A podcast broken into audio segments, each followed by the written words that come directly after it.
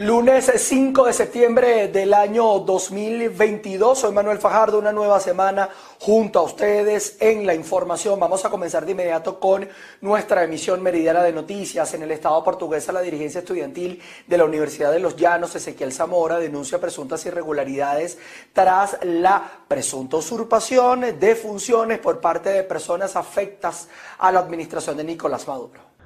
Así es, gracias por el contacto. En representación del movimiento estudiantil Brau, Samuel Gutiérrez asegura que este acto constituye una violación a la normativa legal establecida debido a que no se han practicado las elecciones correspondientes para la elección de centro de estudiantes y representación de la FBU.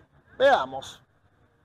Ellos llegan allí a través de un vacío legal, un vacío jurídico de poder que no, que no se es llenado por ninguna persona porque no se han hecho elecciones.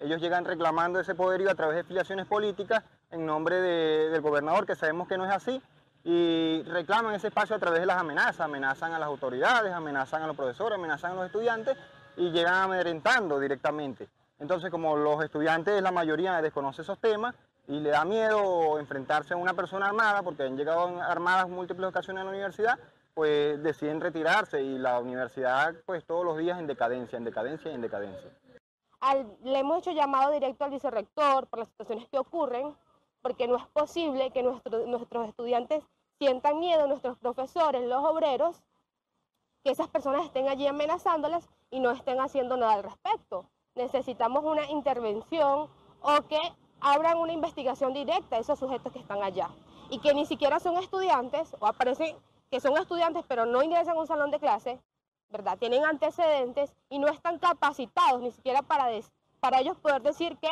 eh, efectualmente son centros de estudiantes. Bien, estos representantes de la comunidad estudiantil de la UNEYES aseguraron que mantendrán su reclamo hasta tanto sean desarrolladas elecciones en condiciones democráticas que permitan una participación plural por parte de los universitarios. Es parte de la información que se genera desde nuestra región llanera a esta hora y por lo pronto los invitamos a continuar con más de la presente ronda informativa. En todo el país se acerca un nuevo periodo escolar, pero en el estado de Carabobo los habitantes de Bella Florida, en la parroquia Miguel Peña, aún sienten lejana la culminación del preescolar que el gobierno municipal de Valencia inició en el año 2005.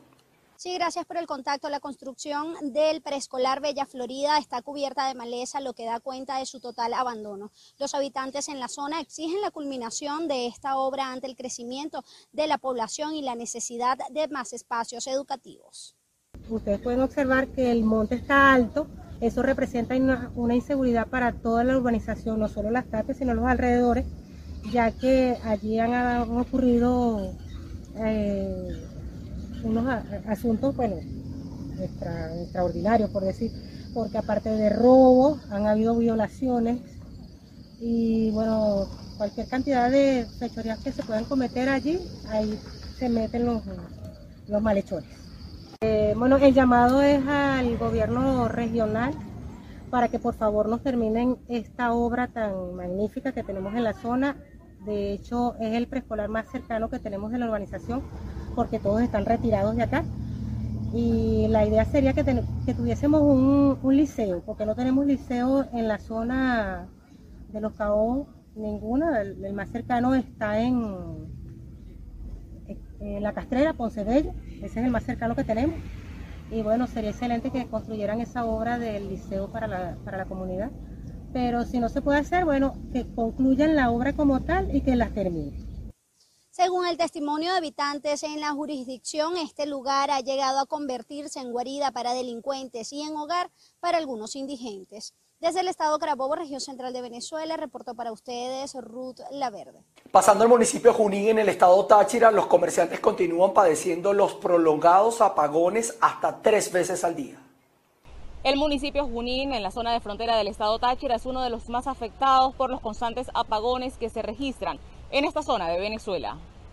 Los que venden la charcutería, lo que es el pollo, la carne, este, son personas que cada día pues van en retroceso, van de para atrás porque es una situación bastante compleja, porque como le dije, son tres veces al día que cortan la electricidad. Eh, claro, hay un, este, un horario que, presentan y que muchas veces pues tampoco es, es respetado y pues eso ocasiona grandes pérdidas que los lleva a que ellos pues decidan este, cerrar los negocios.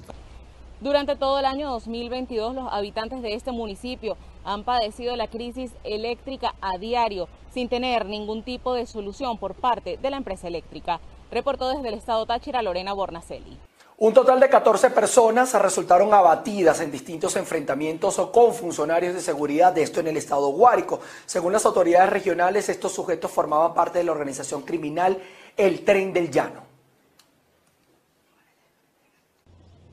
Desde la semana pasada inició en el estado Guárico la fase 1 de la operación Trueno 3, que se mantiene desplegada en cuatro municipios de esta región llanera del país.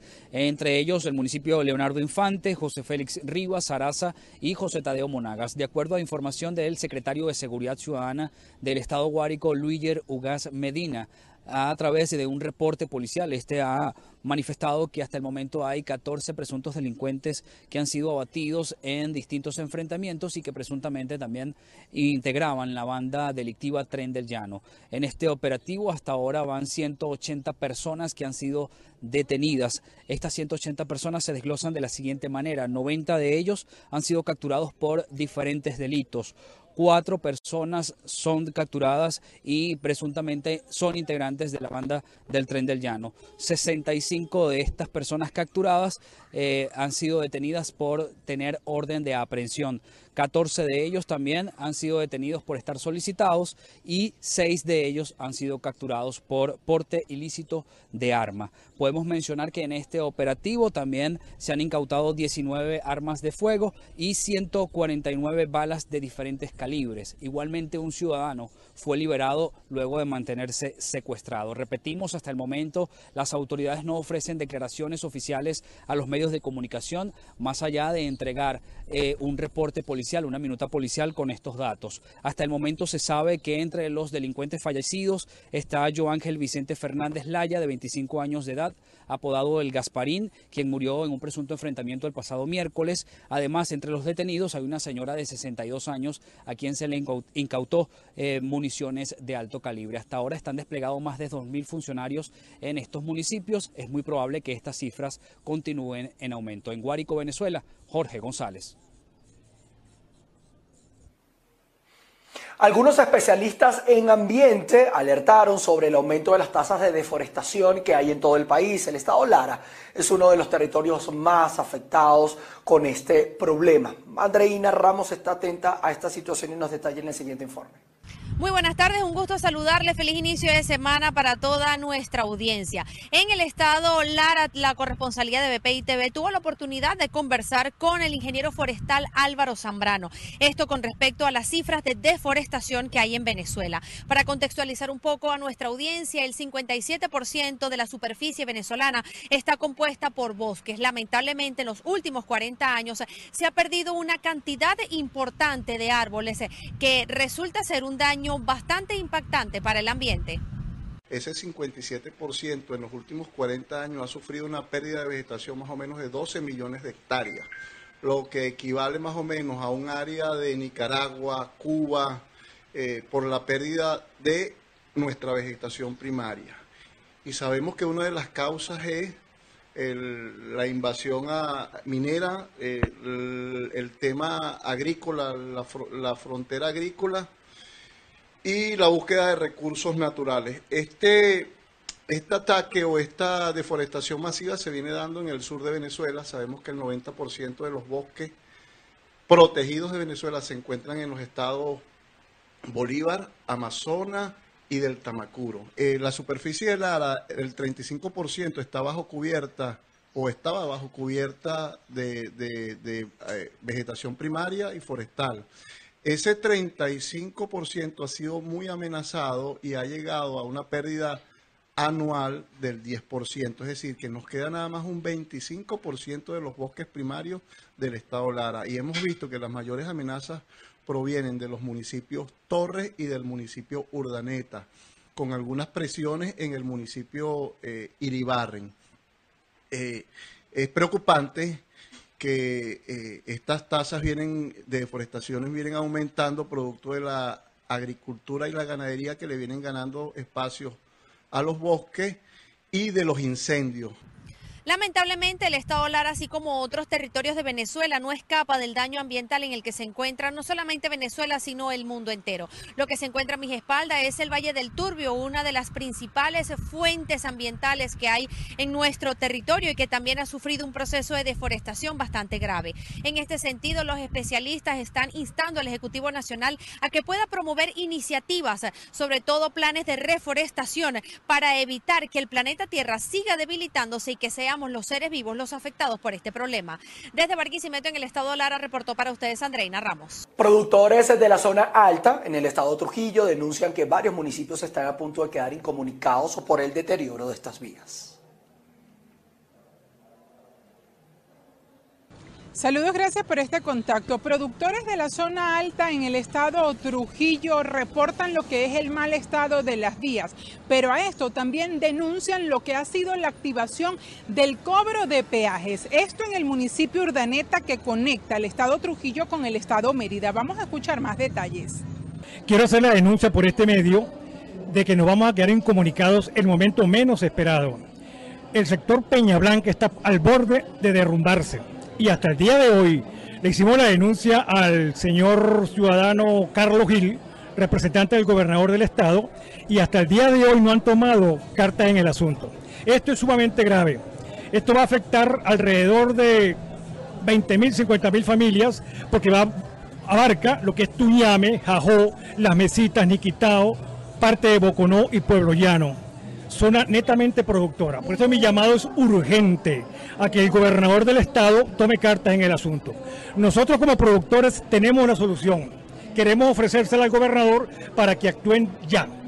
Y otro llamado que queremos hacerle, un llamado de conciencia a la Cámara Municipal del municipio de Urdaneta. No es posible que no se hagan manifestado con el cobro de peaje allá en, el, en Quebrada de Cuevas. Es algo inaudito cuando la vía que conduce vía Merian, Timote, no sirve. Y es injusto que le estén cobrando este peaje a las gandolas y, ese peaje prácticamente lo estamos pagando nosotros los productores. Mi llamado a la conciencia. Por favor, despierta, Consejo Municipal de Municipio Raneta. Muchas gracias.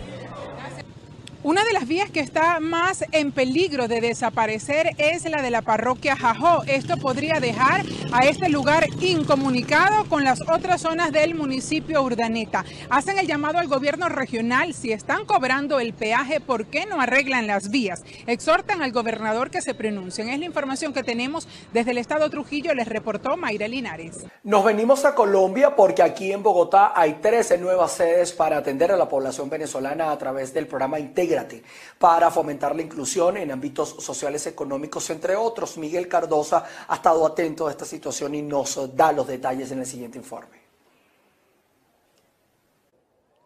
La alcaldía de Bogotá lanzó el programa Intégrate, una estrategia de inclusión que tiene la finalidad de lograr la integración en lo económico, social y cultural de la población migrante que reside en la ciudad. Funcionará en tres oficinas de los centros administrativos distritales, conocidos como CADE, donde hay nueve oficinas tanto del gobierno distrital como nacional.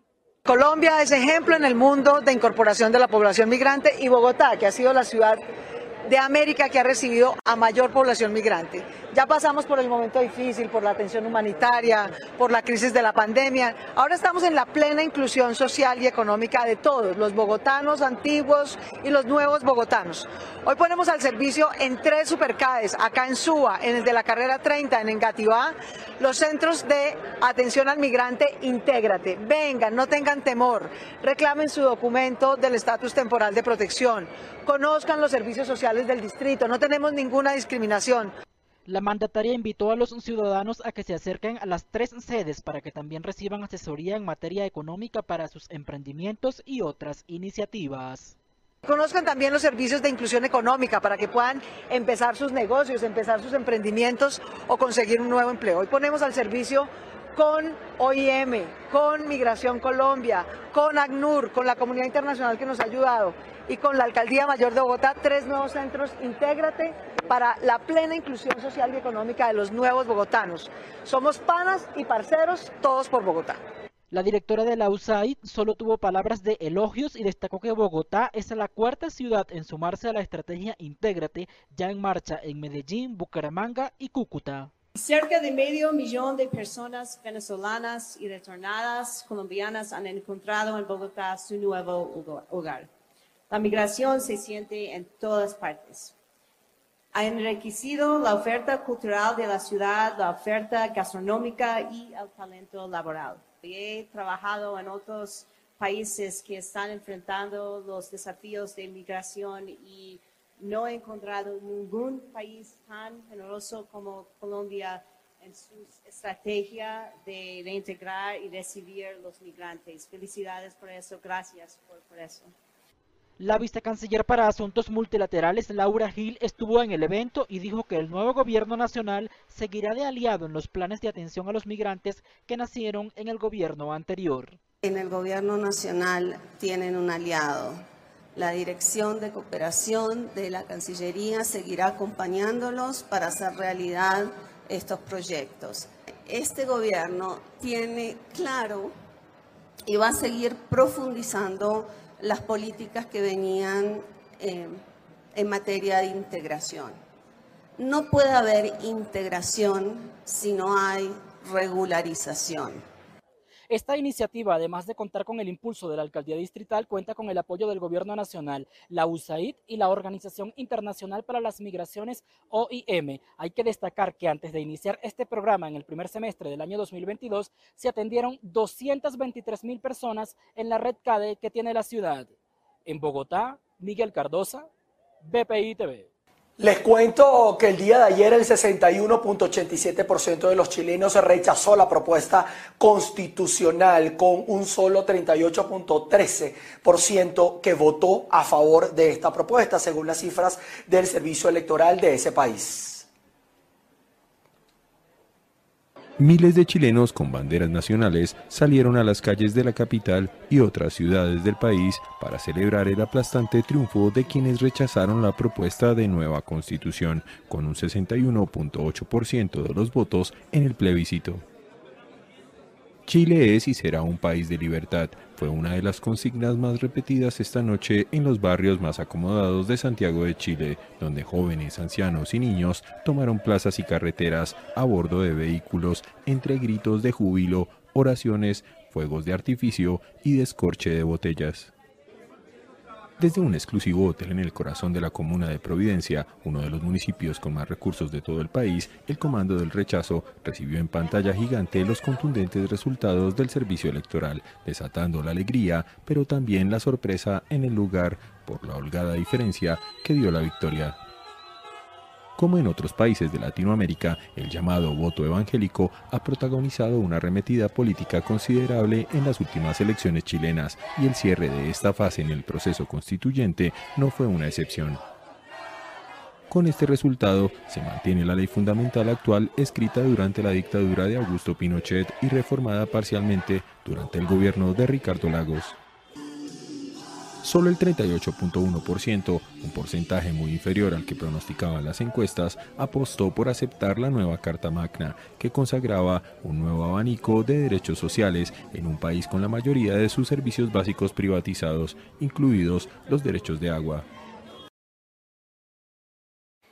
En este sentido, tras el rechazo al plebiscito, el eh, presidente de Chile, Gabriel Boric, ratificó su compromiso para dar continuidad al nuevo proceso constituyente con el Congreso y las fuerzas sociales. Asimismo, Boric aseguró que el pueblo exigió una nueva oportunidad para encontrarse y debe estar a la altura de ese llamado. Así lo publicó a través de sus redes sociales. Sobre la situación de la Iglesia Católica en Nicaragua, el Papa Francisco está bien informado.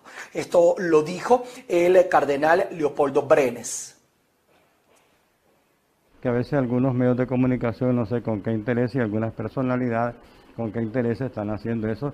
El Papa está súper informado. La Secretaría de Estado, de la cabeza del cardenal Parolín, está bien informado, así que yo personalmente me río porque yo sé esa realidad y cuando oigo eso, al igual que a veces nombran sacerdotes que están fuera del país, que están esto y a veces son mentiras. Nos vamos a la provincia de Sichuan, en China, porque al menos 21 personas fallecieron tras la sacudida de un terremoto de magnitud 6.8 a las 12 y 52 hora local. El sismo se produjo a una profundidad de unos 16 kilómetros y tuvo su epicentro en el condado de Ludik, al eh, centro del país, así lo informó el Centro de Redes Sismológicas Chinas. Nosotros con esta información llegamos al final hoy día del Labor Day en los Estados Unidos. Culminamos nuestra emisión meridiana de noticias. Quédense conectados porque vamos a actualizar más información a través de avances informativos y también a las 6 de la tarde nuevamente ustedes y nosotros vamos a revisar lo más noticioso de Venezuela, de Latinoamérica y el mundo a través de BPI TV. Se les quiere.